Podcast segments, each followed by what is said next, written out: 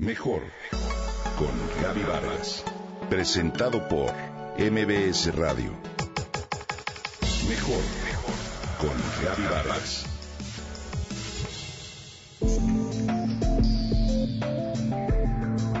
Tenemos claro que uno de los grandes problemas del planeta es la contaminación provocada por los gases que emiten los vehículos de gasolina y gasoil y los vehículos eléctricos ya se han inventado. Lo único que hace falta es conseguir que la gente los use, promoverlos. Entre hoy no circula y doble hoy no circula, así como tantos y tantos comentarios en torno, hoy quiero compartir contigo una estrategia denominada Aire Limpio 2025, que se implementa en Europa y que establece una serie de medidas para convertir a Ámsterdam, conocida como la ciudad de las bicicletas, en la primer capital cero emisiones de ese continente. Te comparto. A pesar de que la contaminación del aire tiene muchas fuentes, es precisamente en el ámbito del transporte en el que la ciudad tiene que ser más eficaz. Esto lo dice Abdelujev Chojo, encargado del desarrollo sostenible de Ámsterdam. El programa Aire Libre 2025 hace partícipes a diferentes sectores implicados en la lucha contra los contaminantes más nocivos, como el NOx, las partículas gruesas y las finas, así como también toma medidas de restricción de tránsito y ayuda a los llamados vehículos limpios. Con esto se cierra progresivamente el paso a vehículos más contaminantes, es decir, ya en el 2017 se establecerá una zona específica a la que no pueden accesar aquellos vehículos fabricados antes del 2000.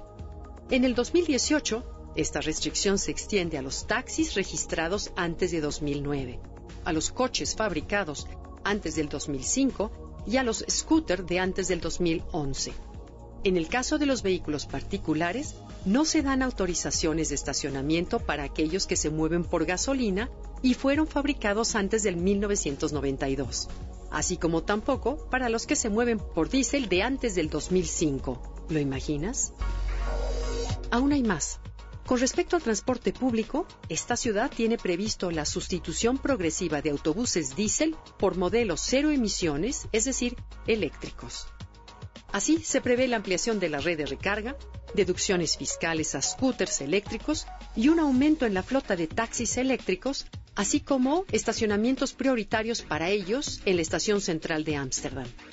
También la ciudad holandesa planea subsidiar vehículos eléctricos a fin de promover su uso, duplicar el número de puntos de recarga disponibles hasta llegar a los 4.000 puntos en 2018 y otorgar beneficios adicionales a este tipo de vehículos en general.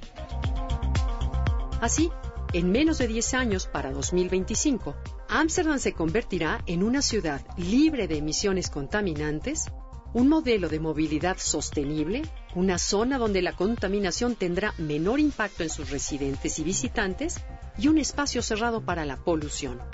Sin duda alguna, esta es una gran estrategia a favor del planeta, pero también un modelo fácil de aplicar que más países deberíamos plantearnos.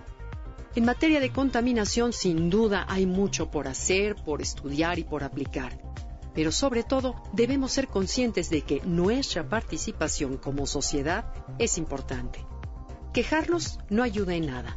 Propongamos, organicemos rondas para ocupar lo menos posible el automóvil. Esto puede ser un primer paso, pero también a nivel individual, recoger las heces de nuestras mascotas, no tirar basura, inculcar en los niños el respeto por nuestro entorno y sobre todo cuidar los árboles.